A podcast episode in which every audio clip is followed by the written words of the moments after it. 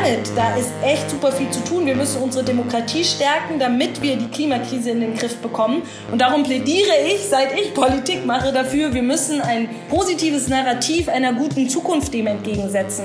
Du kannst ein gutes Leben führen, ohne den Planeten zu plündern. Und ich glaube, dass das ein Mittel sein kann, den Demagogen, den Rechtspopulisten das Wasser abzugraben. Sagt Katharina Schulze. Ja, hoher Politikbesuch diese Woche im Dissens-Podcast. Katharina Schulze ist zu Gast. Sie ist die Fraktionsvorsitzende der Grünen im Bayerischen Landtag. Gemeinsam sprechen wir darüber, was wir gegen Klimakrise und Rechtsruck unternehmen können. Antworten auf diese Frage sucht Katharina Schulze nämlich in ihrem Buch Mut geben statt Angst machen. Und ich bin wirklich sehr froh, dass sie hier im Dissens-Podcast uns an ihren Ideen teilhaben lässt. Wir legen auch gleich los. Mein Name ist Lukas Andreka. Schön, dass ihr dabei seid.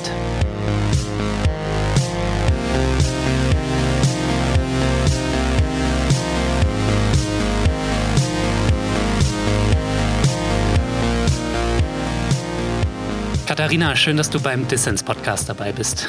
Servus zusammen. Ja, ich äh, habe von deiner persönlichen Referentin, der Frau Friesel, ja gesteckt bekommen, dass du gerade frisch aus dem Bayerischen Landtag rübergesprungen bist, um hier im Dissens-Podcast dabei zu sein.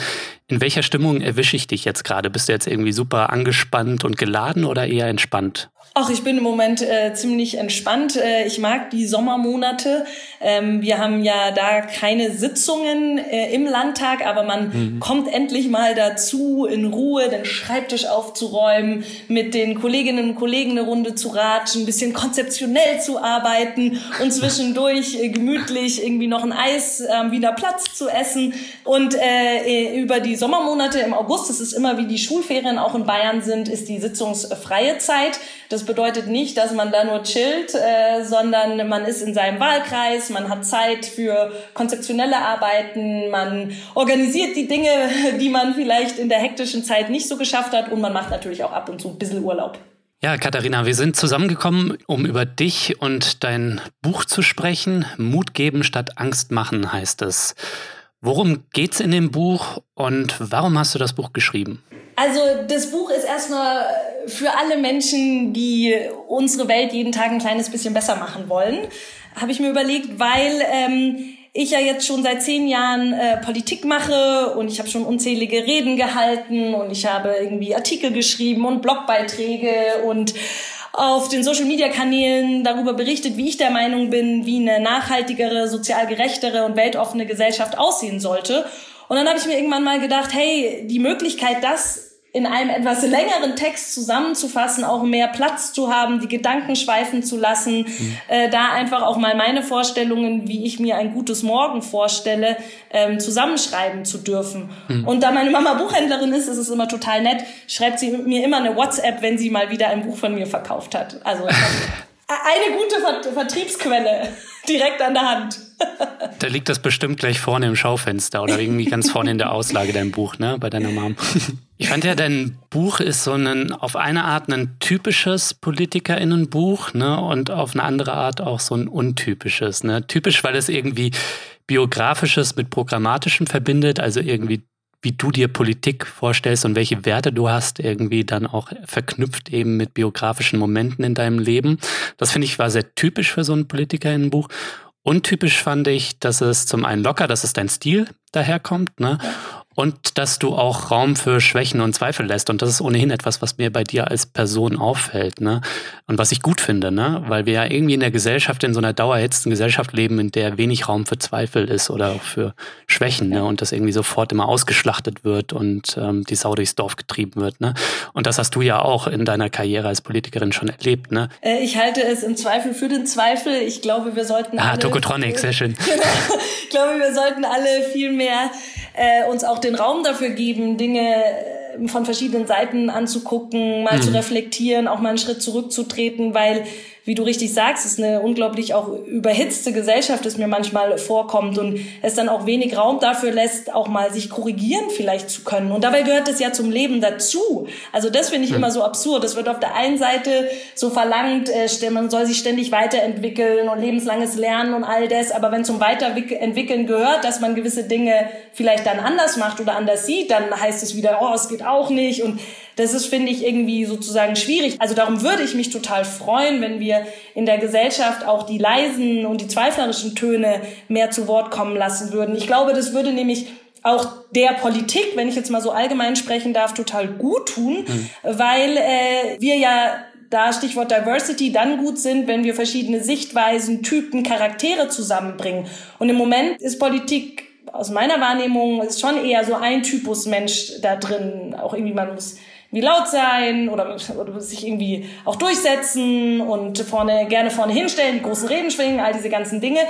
Also wo ist denn dann Raum für Leute, die andere große Qualitäten und Fähigkeiten haben, aber die genau durch sowas total abgeturnt werden und die sich sagen, sorry, ich gehe doch nicht äh, in die Politik, äh, wenn ich mir irgendwie jeden zweiten Tag den Shitstorm hm. sondersgleichen anhören muss. Und da kann ich Leute total nachvollziehen, weil so Shitstorms tun unglaublich weh. Vielleicht war es ganz gut, dass mir niemand gesagt hat, was für ein dickes Fell man sich eigentlich dann doch zulegen muss, weil das, was man über gerade die sozialen Netzwerke über einen rübergeschüttet wird und ich glaube gerade auch noch als Frau noch mal anders wie als Mann die ganze sexualisierten Anfeindungen hm. sowohl per E-Mail als auch über die Social Media Kanäle das macht natürlich was mit einem und das äh, ärgert mich eigentlich, dass es was mit einem macht und gleichzeitig dann in mir der innere Widerstand, dass ich sage, ja, aber ich, mhm. ihr werdet mich jetzt hier nicht rausdrängen, weil das ist ja euer Ziel. Ihr habt ja keinen Bock drauf, dass äh, hier eine Antifaschistin, eine Feministin, Spitzenkandidatin für die Bayerischen Grünen mit 33 bei der Landtagswahl war, jetzt Fraktionsvorsitzende ist und äh, genauso ein Recht hat, äh, Politik hier zu machen und sich klar gegen Rechtsextremisten positionier positionieren kann. Und natürlich wollen die das nicht und darum probieren die natürlich einen äh, auf die möglichst vielen Arten zu diskreditieren, klein zu machen, zu beleidigen und zu, und zu bedrohen. Und mhm. das tut natürlich weh und ist super anstrengend. Ja, als grüne Spitzenpolitikerin, als Frau äh, bist du natürlich viel Hass ausgesetzt, vor allem im Netz. Du thematisierst das. Und was mich interessiert hätte, weil du es gerade selbst angesprochen hast, ist, wenn dir jemand vor zehn Jahren, als du irgendwie in die Politik gegangen bist, gesagt hätte, so wird das sein, das erwartet dich. Wärst du dann in die Politik gegangen? Ich glaube schon, weil mein Antrieb, ein gutes Morgen zu gestalten, so groß ist und weil ich auch einfach so viele Handlungsfelder sehe, wo ich sage, hey, da, da müsste sich was ändern. Mhm. Ich glaube, ich wäre ein bisschen stärker gewappnet da reingegangen. Darum habe ich jetzt zum Beispiel angefangen, mehr über den Hass und die Hetze zu berichten. Also ganz am Anfang habe ich das immer niemandem erzählt. Da habe ich irgendwie gedacht, ich muss das alleine aushalten und ich lösche jetzt die E-Mail und dann äh, blockiere ich den Benutzer bei Facebook und dann oh, geht's hoffentlich irgendwie vorbei. Und irgendwann habe ich dann gemerkt, ja, fuck, es geht einfach nicht vorbei. Es wird sogar noch viel, viel mehr. Hm. Und dann habe ich auch so gemerkt, hey, ich kann und ich will das gar nicht mehr alleine aushalten weil ich muss kein Hass und Hetze aushalten. Niemand muss Hass und Hetze in diesem Land aushalten. Und dann habe ich erst begonnen, mehr darüber zu reden, das auch sichtbarer zu machen, auch in meine eigene Partei hinein. Und dann auf einmal kamen so viele, vor allem Frauen, die gesagt haben, hey, danke, dass du das ansprichst. Bei mir ist da auch so ein komischer Typ, der schreibt mir immer, was kann man denn da machen? Und dann wurde ich so richtig fuchsig, weil ich mir mhm. dachte, mhm. verdammt, das ist ja wirklich ein massives Problem. Es ist nicht nur bei mir, es ist bei so vielen wir müssen auch politisch was dagegen tun. Und dann habe ich eben die Gesetzesinitiativen auf den Weg gebracht, von einer virtuellen Polizeiwache, die ich für Bayern fordere, zu mehr äh, Personal bei der Justiz, bessere Schulungen, eine Beratungsstelle für Betroffene, weil, das ist ja die gute Botschaft, wir sind ja gegen Hass und Hetze im Netz nicht machtlos. Wir könnten etwas tun. Und mit wir meine ich, die Regierung könnte Maßnahmen ergreifen, um äh, Menschen, die von Hass und Hetze online betroffen sind, auch besser zu helfen. Und das war zum Beispiel bei mir ein totaler Lernprozess, weil ich irgendwie am Anfang dachte, nein, da muss man ja irgendwie stark sein und das muss man irgendwie alleine aushalten. Mhm. Aber man muss es nicht. Mhm. Und man kann sich Hilfe holen und man sollte sich Hilfe holen. Und man sollte auch als Gesellschaft darüber reden.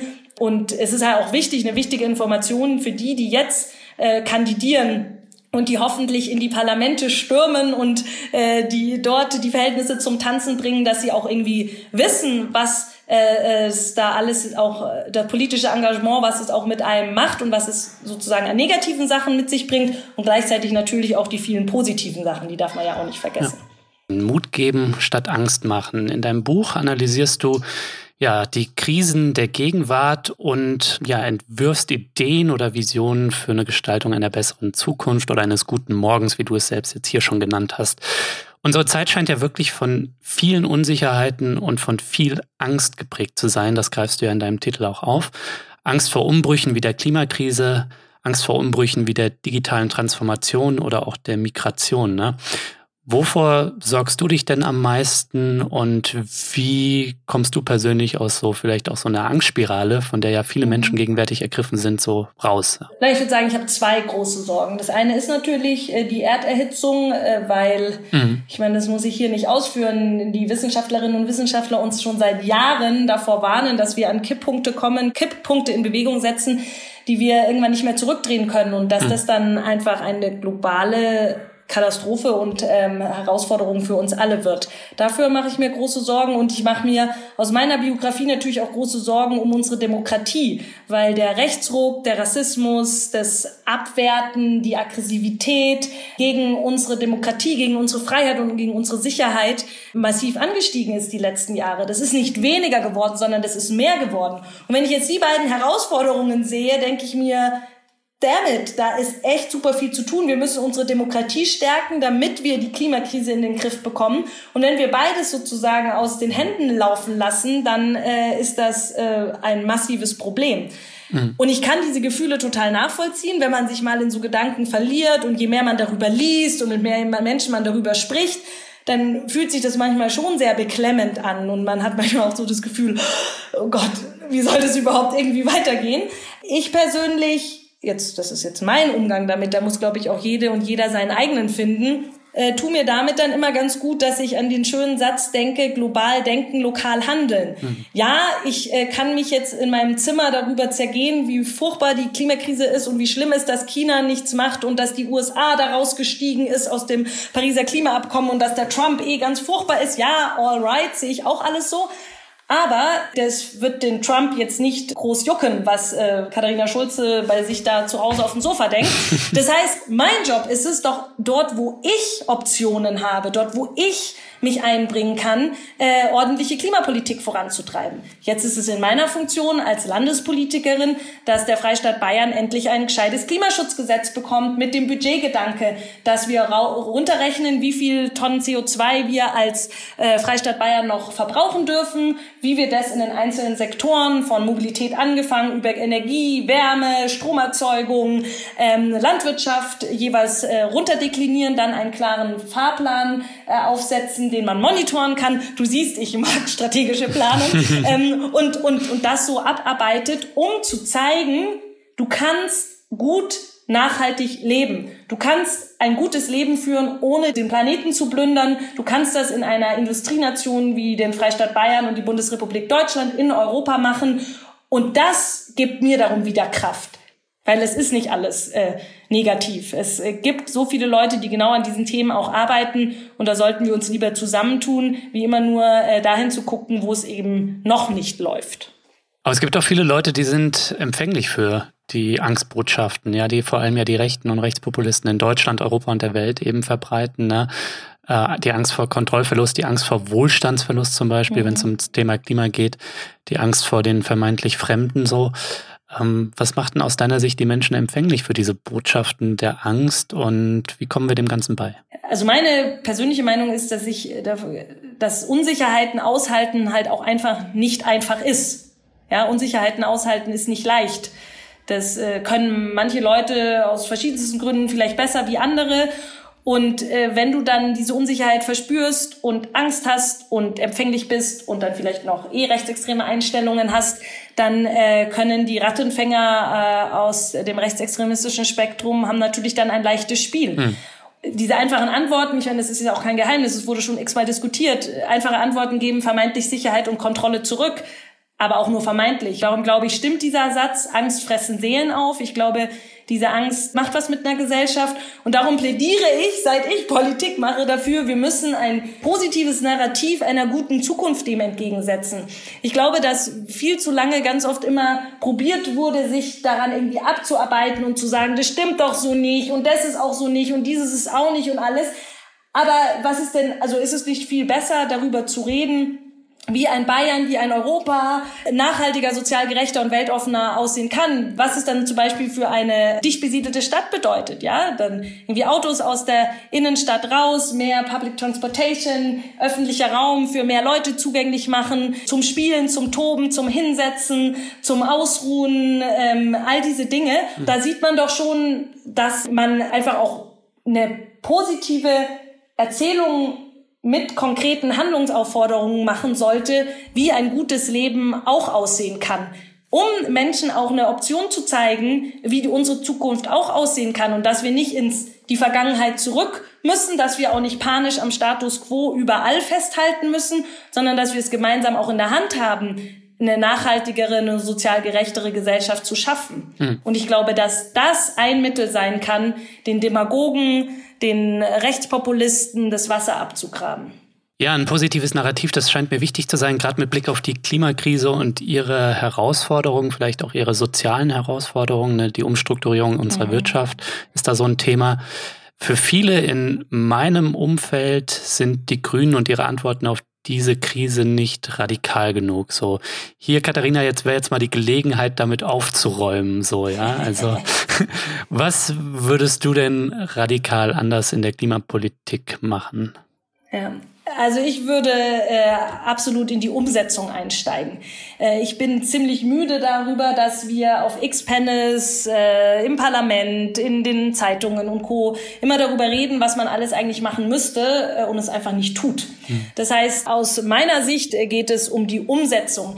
Äh, wir müssen nicht schon 110 Prozent alle Lösungen eins zu eins auf dem Tisch haben. Fangen wir doch mal mit den 80 Prozent an und der Rest entwickelt sich dann schon sozusagen so selber. Was würde das also bedeuten? Es würde bedeuten, wir machen ein Klimaschutzgesetz, was ein CO2-Budget hat. Wir mhm. deklinieren das an den einzelnen Sektoren runter. Was bedeutet das äh, zum Beispiel für erneuerbare Energien, 100 Prozent erneuerbare Energien? Das würde für Bayern zum Beispiel bedeuten, dass das Windkraftverhinderungsgesetz 10H, das ist bei uns so eine furchtbare Regelung, dass eigentlich kaum noch Windräder gebaut werden, wegkommt, dass äh, Solaranlagen auf alle Dächer gesetzt werden und wir fangen mit den staatlichen an und zwar nicht erst Zeithorizont in fünf bis sechs Jahren, sondern wir starten jetzt ähm, dass wir beim Thema Mobilität massiv in Schiene und in den ÖPNV ähm, investieren, dass wir Gelder umschichten, dass wir keinen Straßenneubau äh, mehr machen, natürlich Straßenerhalt schon, aber Straßenneubau das einfach mal umschichten. Das sind einfach so Dinge, die wir einfach mal machen müssten. Markus Söder ist zwar gut beim Bäume umarmen, aber beim konkreten Umsetzen hat er sehr große Mängel. Oder eben die GroKo in Berlin. Äh, ja, schöne Worte alleine reichen halt nicht für konsequenten Klimaschutz. Und hm. ich habe auch manchmal das Gefühl, bei der Klimapolitik erwartet man irgendwie so, dass man jetzt nochmal Hammer-News aus der Tasche zieht. Dabei liegen die News schon längst auf den Tischen, wurden schon x-mal diskutiert. Sie werden im Moment einfach nur blockiert, weil beispielsweise eine Kroko lieber irgendwie den Kohlekompromiss verlängert hat äh, oder Datteln äh, 4 nochmal ans Netz genommen hat, wo ich mir denke, I don't know. Äh, eigentlich ist doch klar, was eigentlich gemacht werden müsste, um diese sozial-ökologische Transformation auch hinzubekommen. Und das, glaube ich, ist total entscheidend, weil wenn Menschen sehen, es geht voran und es wird was getan, dann kannst du ja auch viel eher wieder die Leute mitnehmen, die so wartend an der Seitenlinie stehen und so sagen, na, das wird eh nix, ich guck mir das erstmal an. Aber wenn du dann in die Aktion gehst, auch nachweisen kannst, wie du Dinge verändern kannst, dann glaube ich, hat es eine unglaubliche Sogwirkung, nicht nur in der eigenen Gesellschaft, sondern auch darüber hinaus, dass da einfach ein Industrieland wie Deutschland äh, nicht nur redet, sondern konkret handelt.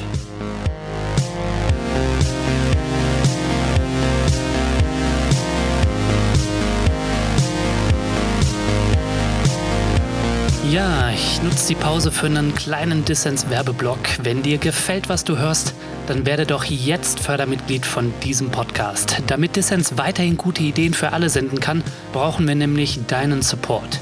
Wenn du noch nicht dabei bist, dann nimm dir kurz Zeit und schließe eine Mitgliedschaft ab. Das geht schon ab 2 Euro im Monat.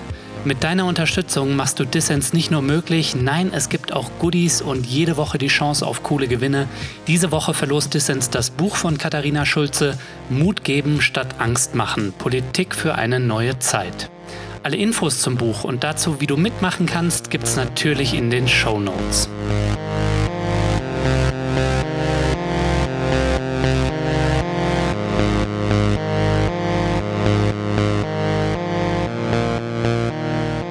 Hörst den Dissens-Podcast. Zu Gast ist die Fraktionsvorsitzende der Grünen im Bayerischen Landtag, Katharina Schulze. Ich fand es äh, super, dass ich gelesen habe, auch in deinem Buch, dass du Handballerin warst. Ähm, ich war es nämlich auch mal. Aschmann, welche Position? In der Jugend immer Rückraum Mitte und später dann noch kurz äh, Rückraum links, ja, also auf der linkshalben. Mhm. Hab's jetzt aber auch nicht mehr weiterführen können. Ich hatte nämlich mal einen Fahrradunfall, der hat mir mein Knie zerdeppert. Oh. Und äh, mittlerweile habe ich auch nicht mehr die Zeit und die Kraft und ich mache jetzt andere Sportarten, die so ein bisschen knieschonender sind. Aber was hält dich eigentlich davon ab, Handball zu spielen, weil es ja schon ein toller Sport ey, es ist der beste Sport und ich habe natürlich im besten Verein der Welt gespielt, TSV Hersching, da, an dem geht nichts vorbei. Und ich äh, durfte Kreisläuferin sein. Und oh. mir hat's einfach total, äh, also einfach super viel Spaß gemacht, äh, mit deinem Team gemeinsam Erfolge zu feiern, aber auch äh, die schlimmen Spiele, wo es dann doch nicht gereicht hat, zu verarbeiten. Und es war einfach so eine großartige Zeit, was wir auf Turniere gefahren sind, äh, nach Italien, in Bayern unterwegs gewesen gewesen sind. Das war einfach großartig, das möchte ich überhaupt nicht missen, aber ich habe einfach aufgehört, weil äh, ich dann nach München äh, gezogen bin. Dann konnte ich also nicht mehr, war es schwierig in meinem Heimatverein zu spielen und gerade wenn man einen Teamsport macht, dann sind ja auch, also erwarten ja auch die anderen zu Recht von dir, dass du regelmäßig äh, in die ins Training kommst und mittrainierst mhm. und da bist und das war einfach von von meiner Seite aus nicht mehr leistbar äh, und jetzt schaue ich noch zu. Jetzt bin ich begeisterte Handball-Zuschauerin. das schaffe ich noch. Aber ich fahre Fahrrad. Äh, ich bin zum Beispiel heute ganz gemütlich in die äh, Arbeit geradelt äh, und das finde ich ist dann immer einen guten Ausgleich vom buchstäblich vielen Sitzen. Ja, das ist sportlich äh, gut für die Gesundheit und gleichzeitig auch noch klimaneutral. Das ist natürlich äh, auch nicht verkehrt. Ne? Aber als Kreisläuferin, da warst du ja auch auf der eigentlich auf der kämpferischsten Position, sage ich mal, im Handballsport. Ne? Da muss man schon mal hier und da auch den Ellenbogen ausfahren, ne? um sich durchzusetzen. Da, was hat dich das eigentlich gelehrt? Ja, für die Politik, die du jetzt machst. Ich äh, würde sagen, äh, mich hat es vor allem gelehrt, dass man immer besser ist, äh, wenn man Mitstreiterinnen und Mitstreiter hat. Teamsport halt, ne? Ja, also ich finde, das ist das Entscheidende. Ich glaube auch in unserer äh, Gesellschaft, so wie unsere Welt äh, digital globalisiert, eng vernetzt ist, ist es eine Illusion zu glauben, äh, man, man als Einzelperson würde alles alleine am besten können, wissen und machen, sondern mhm. es ist entscheidend, ob du Leute an deiner Seite hast, denen du vertraust, die dir vertrauen aufbauen, wo jeder seine Stärken mitbringt. Und das ist irgendwie das, was, glaube ich, sich durch mein Leben schon lange zieht, äh, dass äh, es immer aufs Team auch drauf ankommt. Okay, aber da höre ich jetzt raus, Katharina. Ja, typisch Teamplayerin du, das äh, weiß ich auch von dir und das nimmt man mit, wenn man dich ähm, im Internet wahrnimmt oder bei Veranstaltungen. Ähm, aber hast du dir auch was Kämpferisches, also Handball ist ja wirklich ähm, von vielen auch als Kampfsport fast klassifiziert. Ne? Hast du dir das auch mit in die Politik genommen so? Also ich glaube, ich wäre nicht in der Politik, wenn mich nicht viele Ungerechtigkeiten, die es in unserer Gesellschaft gibt, so fuchsen würden, dass ich der Meinung bin, ey, dagegen sollte man doch mal was tun. Mhm. Und äh, ob das jetzt unbedingt der Handball nicht gelehrt hat, weiß ich nicht. Ich glaube eher, dass das auch meine einfach meine Sozialisation, so wie ich das bei meinem Elternhaus gelernt habe, was meine Persönlichkeit ist, äh, dass ich einfach der Meinung bin, dass man die Welt nicht besser gemeckert bekommt, sondern buchstäblich besser machen muss. Das ist ja mein äh, sozusagen Mantra, mit dem ich schon lange durchs Leben gehe, weil ich nichts schlimmer finde, wie wenn immer nur gejammert wird, was alles so schlimm und so schlecht und so böse ist. Das ähm, mache ich hier im Podcast. Ich überlasse es dann Leuten wie dir, es dann besser zu machen. ja, dann danke für die Einladung. Ich bemühe mich nach Kräften. ähm, dann einfach lieber äh, Chancen aufzuzeigen und, und auch Lösungsmöglichkeiten ähm, anzugehen. Ich, ich mache mal ein ganz konkretes Beispiel. Gerne. Wir haben äh, hier in Bayern seit Ewigkeiten die Debatte um den Bau einer dritten Start- und Landebahn am Münchner Flughafen. Und ähm, ich hatte dann irgendwann davon mitbekommen und habe mir gedacht, das kann doch nicht sein. Es ist irgendwie ja gut, dass wir demonstrieren und es ist super, dass wir dagegen auf die Straße gehen, aber es muss doch noch irgendeine andere Lösung geben, dass die dritte Start- und Landebahn nicht gebaut wird, weil Stichwort Klimakrise, Stichwort hm. zwei Bahnen reichen, da muss es doch eine andere Lösung geben. Und dann haben wir herausgefunden, dass man einen Bürgerentscheid ja machen kann und einfach die Bürgerinnen und Bürger befragen kann, ob sie denn eine dritte Start- und Landebahn eigentlich haben möchten. Und am Ende haben die Bürgerinnen und Bürger in München mit großer Mehrheit Nein zum Bau der dritten Startbahn gesagt. Mhm. Und jetzt haben wir 2020 und diese dritte Startbahn ist immer noch nicht äh, gebaut. was mir eindeutig zeigt, wenn man Dinge verändern möchte, die Zukunft anders gestalten will, dann hilft es nichts, nur darüber zu reden, es wäre doch schön, wenn, oder irgendwie auf dem Sofa zu sitzen und sagen, ach, mhm. Man sollte, ja, wer ist dieses Mann, sondern dann äh, ist es doch zielführend, selber zu gucken, wo kann ich mich einbringen, wo kann ich meine Stärken mit dazugeben und an welchen Bereichen können wir denn äh, Zukunft äh, gut gestalten. Ja, Politik heißt selbst anpacken und das hast du ja auch bewiesen, nicht nur bei der erfolgreichen Initiative gegen die dritte Startbahn, sondern auch bei der erfolgreichen Initiative gegen die Olympischen Spiele in Bayern. Da erinnere ich mich auch genau. noch dran. Da warst du ja auch dran beteiligt. Mich führt das so ein bisschen zur Frage, wie kamst du eigentlich, weil das alles klingt so sehr nach einer krassen, motivierten Bewegungsaktivistin. Ne? Und der Dissens-Podcast fühlt sich ja auch äh, der außerparlamentarischen Politik sehr verpflichtet. Wie bist du dann eigentlich von dieser Person dahin gekommen, dass du dich dann in wirklich die Parteipolitik geworfen hast, so, ne? Weil jetzt könnte manch einer vielleicht denken, so, hm, das eine ist cool und man kann irgendwie mehr und auf einem niedrigen Level und horizontal irgendwie cool machen und das andere ist irgendwie ewig lange Sitzungen und sehr schnarchnasig. Also wie kommt jemand wie du, der so cool als Bewegungsaktivisten angefangen hat, dann irgendwie in die Berufspolitik? Ja, das ist eine äh, ne, ne super äh, spannende Frage und ich möchte die so beantworten, dass ich sage, ich äh, finde, das äh, passt super gut zusammen. Also ich bin total froh über die Erfahrungen von den zwei Bündnissen, die ich geleitet habe. Ich äh, habe da unglaublich viel gelernt, äh, wie du richtig sagst. Es ist total großartig, mit anderen Menschen was auf die Beine zu stellen, was zu verändern, im besten Fall dann noch zu gewinnen. Also das ist Hammer und es fühlt sich gut an und ähm, man kann sinnvolle Dinge tun. Aber ich habe dann irgendwann so gemerkt, die Herausforderungen, die wir als Gesellschaft haben, sind halt so riesig, dass wenn wir immer nur Bürgerentscheide machen, es halt ein bisschen lange dauert, bis wir die großen Dinger drehen können. Und dann war für mich halt klar, ja gut, wenn du Gesetze machen willst, wenn du ein Klimaschutzgesetz haben möchtest, wenn du mehr Geld für Antirassismusarbeit haben möchtest, wenn du Parität in den Parlamenten möchtest, dann musst du dorthin, wo die Gesetze gemacht werden. Mhm. Und ich gebe offen zu, natürlich war es am Anfang so, ich bin 2013 in den Landtag gekommen, erstmal eine unglaubliche Umstellung. Und Parlamentarismus hat ja schon auch gewisse Rituale, ähm, manchmal sehr technisch, bis du da einen Antrag in das Landtagsamt rübergeleitet hast, Himmel Maria, das dauert zu seiner Zeit. aber, aber, aber man lernt ja dann auch, wie die Regeln dort funktionieren und man lernt dann aber auch, dass manche Regeln ja auch recht äh, zielführend sind, dass es zum Beispiel ähm, einfach klare äh, Regeln gibt, wie viele Minuten welche Fraktion nach Größe reden darf, so dass alle gehört werden etc.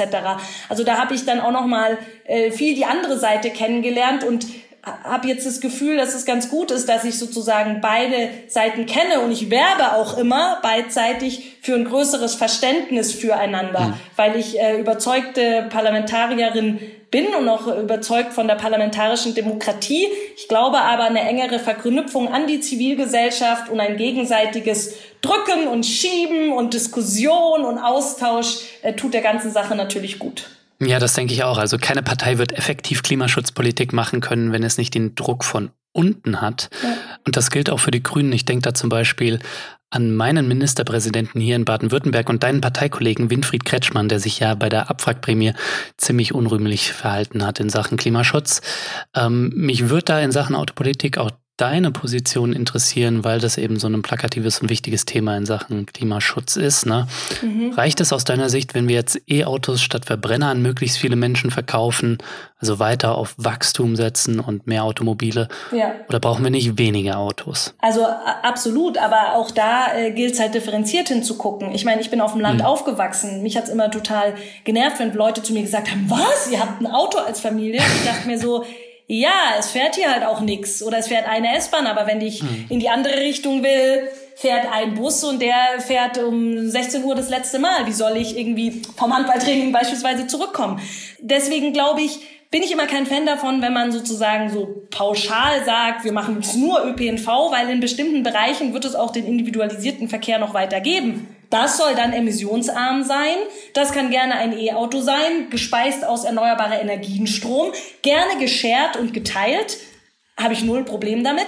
Äh, aber da muss sozusagen die verschiedenen Bedürfnisse, die es in einer individualisierten und in einem Flächenland äh, gibt, halt auch irgendwie berücksichtigt werden. Und darum hm. ist es für mich total klar, dass die Entwicklung in der Stadt bezüglich ÖPNV anders aussehen wird wie auf dem flachen Land. Mhm. Äh, da wird es dann in der einen Sektor steigen und im anderen Sektor ähm, schrumpfen. Und da finde ich, ist die Politik in der Verantwortung. Weil es nervt mich total, wenn es immer auf den individuellen Menschen abgeschoben wird, äh, sich irgendwie super 110 Prozent, super dupi nachhaltig äh, zu verhalten. Es ist halt in manchen Bereichen leichter. Wenn ich in der Stadt wohne mit einer U-Bahn, Tram, Bus und einer S-Bahn, dann kann ich leicht sagen, ja, so ich habe mein Auto schon längst abgeschafft. Und wenn ich mal wohin fahre, dann leihe ich mir einen Leihwagen.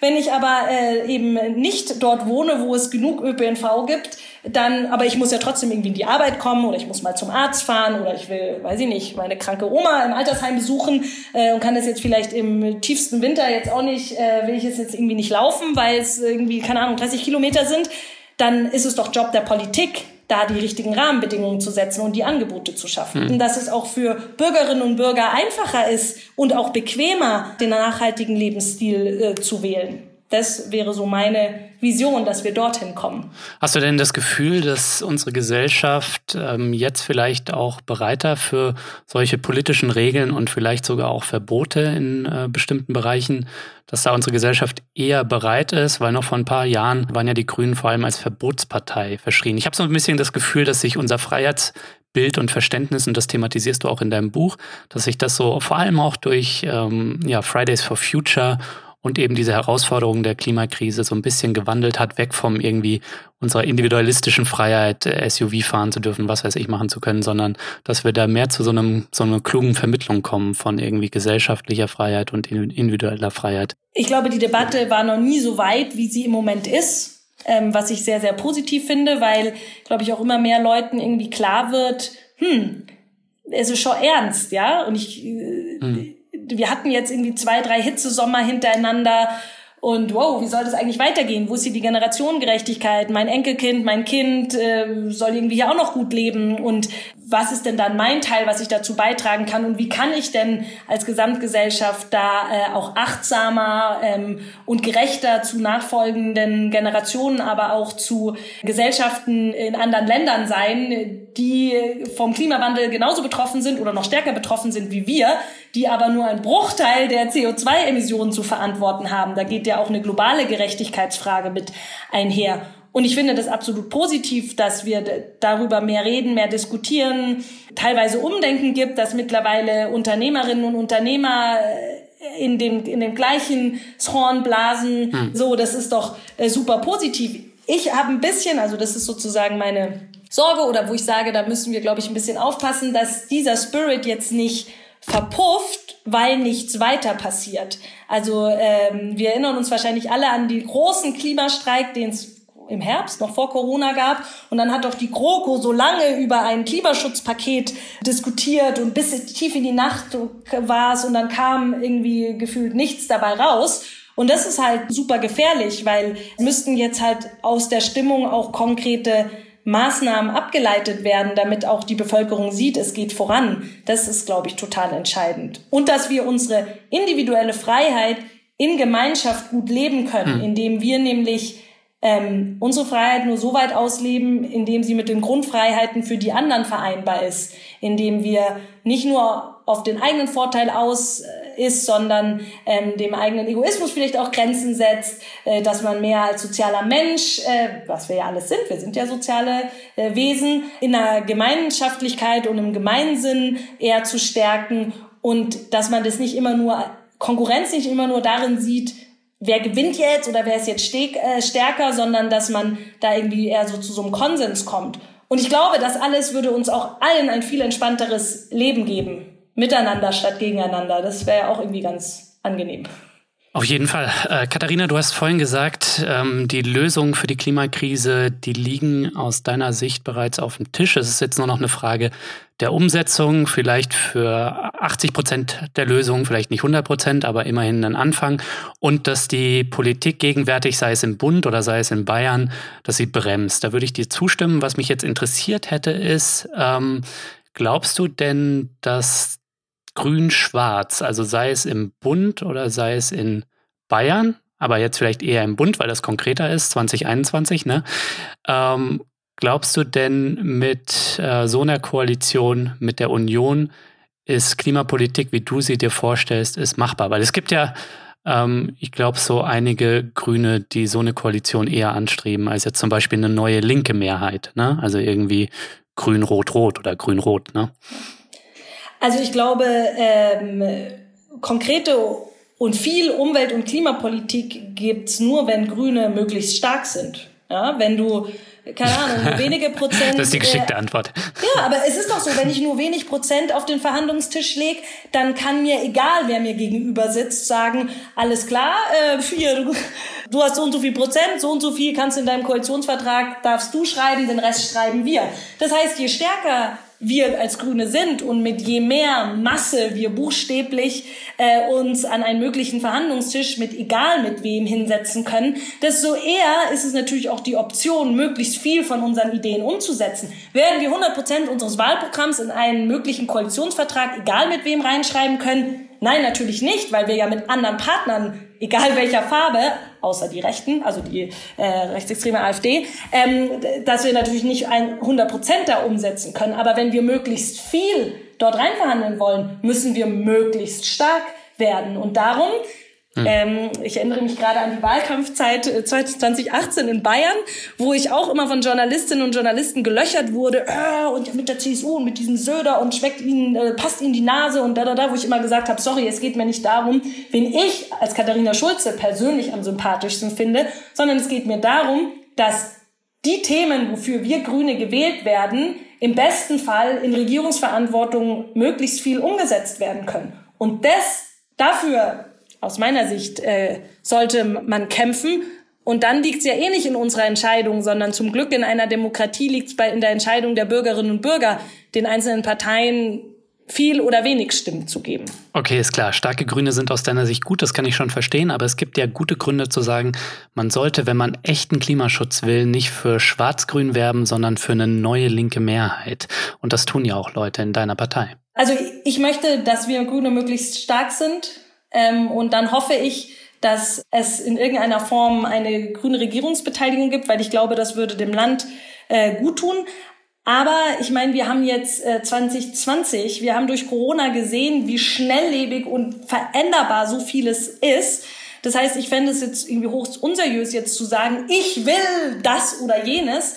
äh, und ich habe auch, das habe ich in meiner politischen Laufbahn bisher gelernt, äh, dass es nicht so gut ist, wenn man sich als Partei immer an den anderen so anhängt und immer darauf spekuliert, was macht die andere Partei und kann ich mit denen oder kann ich mit den anderen nicht, sondern die Stärke aus sich selber zu schöpfen, eine eigene Erzählung anzubieten, die eigenen Themen nach vorne zu stellen, wie wir unsere Demokratie stärken, wie wir, äh, darüber haben wir heute gar nicht äh, bisher geredet, wie wir die ähm, Gleichberechtigung äh, aller Geschlechter vorantreiben, wie wir die Nachhaltigkeit stärken und dass wir lieber darüber reden, wie über Farbenspiele, was jetzt irgendwie Person A persönlich besser findet oder Person B. Das finde ich immer so ein bisschen, ich weiß, es ist immer hochspannend für alle, aber jetzt mit meiner politischen Brille aufgesetzt, äh, ist es jetzt nicht mein, äh, also es ist nicht da, ich wache nicht in der Früh auf und frage mich diese Frage. Habe ich ehrlich gesagt noch nie gemacht. Ich lasse dich jetzt auch von alleine. Ich kriege ja ohnehin nicht die Antwort, die ich möchte. ähm, aber gut, dass du Gleichstellung angesprochen hast. Ähm, da wollte ich auch noch kurz mit dir drüber sprechen.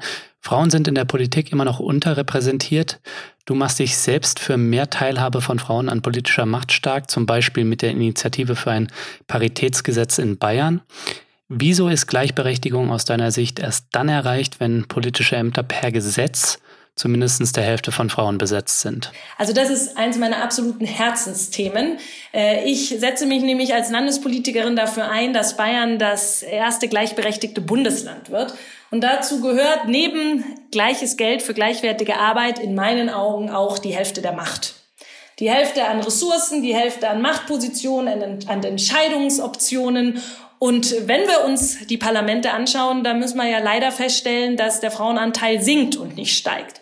Im Bayerischen Landtag haben wir 27 Prozent Frauen, Im Bundestag sind es, glaube ich, 30, wenn ich es noch richtig im Kopf habe. Auf kommunaler Ebene sieht es noch viel düsterer auf, aus. Und es ist natürlich ein Problem, mhm. weil in den Parlamenten und in den Regierungen die Entscheidungen getroffen werden, wofür wird Geld ausgegeben, wie setzen wir die Rahmenbedingungen für unsere Gesellschaft, wie wollen wir zusammen leben. Und wenn da die Ideen, die Vorstellungen von Frauen nicht gleichberechtigt repräsentiert sind, dann sind in meinen Augen die Entscheidungen nicht so gut, wie sie sein könnten, wenn wir mehr Diversität nicht nur in Bezug aufs Geschlecht, sondern auch aufgrund anderer Merkmale endlich ähm, hätten. Und darum habe ich äh, hier im Bayerischen Landtag äh, zusammen mit meinen Kolleginnen und Kollegen auch das Hälfte der Machtgesetz eingebracht. Aber no surprise, die konservative Regierung hat das natürlich abgelehnt. Also mir stellt sich da die Frage, ob das reicht, ob es nicht vielleicht sogar eher darum gehen muss, die Voraussetzungen für eine Teilhabe von Frauen in der Politik zu verbessern. Jetzt zum Beispiel die Vereinbarkeit von Politik und Familie. Und da sind natürlich auch wir Männer gefordert. Da ich mich ja schon lange mit dem Thema beschäftige, weiß ich, dass äh, ein Hälfte der Machtgesetz alleine nicht die absolute Gleichberechtigung herbeiführt. Da müssen wir natürlich noch an anderen Stellschrauben drehen. Hm. Gerade im politischen Bereich äh, müssen wir, glaube ich, ganz stark über die politische Kultur sprechen. Also, wie laufen Sitzungen ab? Warum sind die immer spät abends? Äh, Gibt es eine gute Sitzungsleitung? Hat es ein festes Enddatum? Gibt es, wenn am Wochenende Veranstaltungen sind, ist automatisch Kinderbetreuung? Werden diese Themen mitgedacht oder nicht? Äh, und da ist, finde ich, dann eben auch nicht nur die Aufgabe von Frauen, diese Themen immer wieder einzufordern, sondern auch Männer, die äh, darauf achten, die Teil der Care-Arbeit übernehmen, ähm, damit eben Frauen genauso politisch aktiv sein können wie Männer. Hm.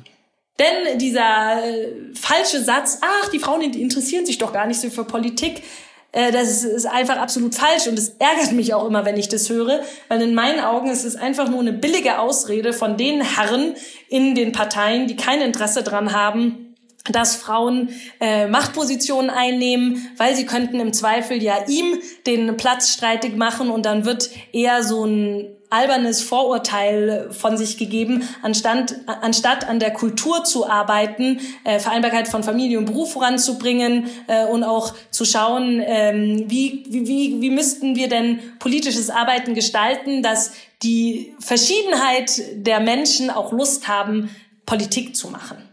Zum Abschluss, Katharina, darfst du uns einen kleinen Ausblick geben auf das Jahr 2030. Da bist du dann 45 Jahre alt in zehn Jahren.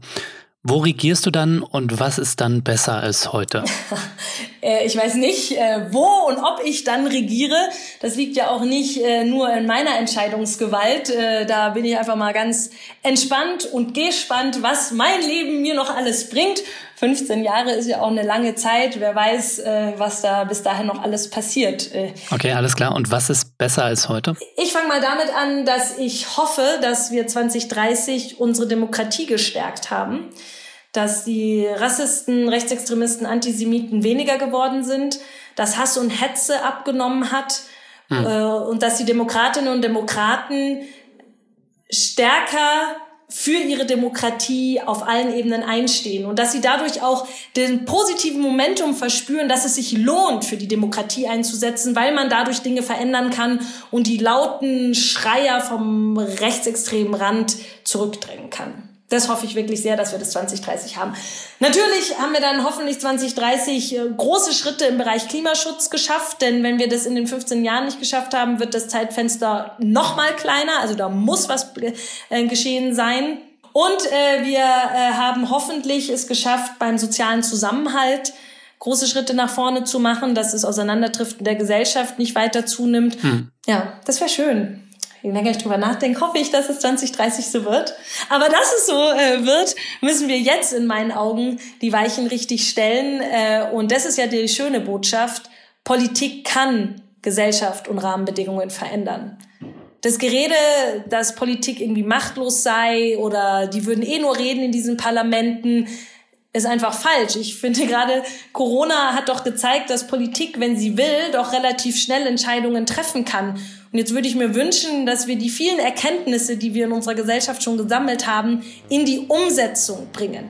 Dass wir wegkommen von unserem Erkenntnisproblem und hin zur Umsetzung kommen. Und dann bin ich mir sicher, können wir manche dieser Dinge vielleicht schon auch vor 2030 erreichen. Katharina, danke fürs Gespräch. Vielen Dank. Bis hoffentlich zum nächsten Mal. Servus.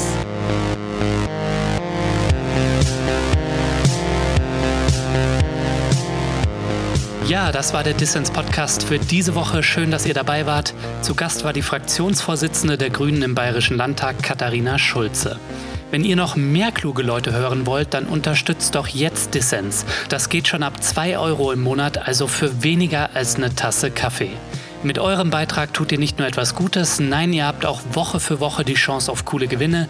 Dieses Mal verlost Dissens das Buch von Katharina Schulze Mut geben statt Angst machen, Politik für eine neue Zeit. Alle Infos zum Buch und dazu, wie ihr mitmachen könnt bei Dissens, gibt's natürlich in den Show Notes. So, das war's dann auch von mir für diese Woche. Vergesst nicht, Dissens zu abonnieren, wenn ihr das noch nicht gemacht habt, auf Apple Podcasts, Spotify oder der Podcast-App eurer Wahl und erzählt auch euren Freunden und eurer Familie von Dissens, damit wir noch mehr Leute werden. Ja, bleibt mir nur noch zu sagen, danke fürs Zuhören und bis nächste Woche.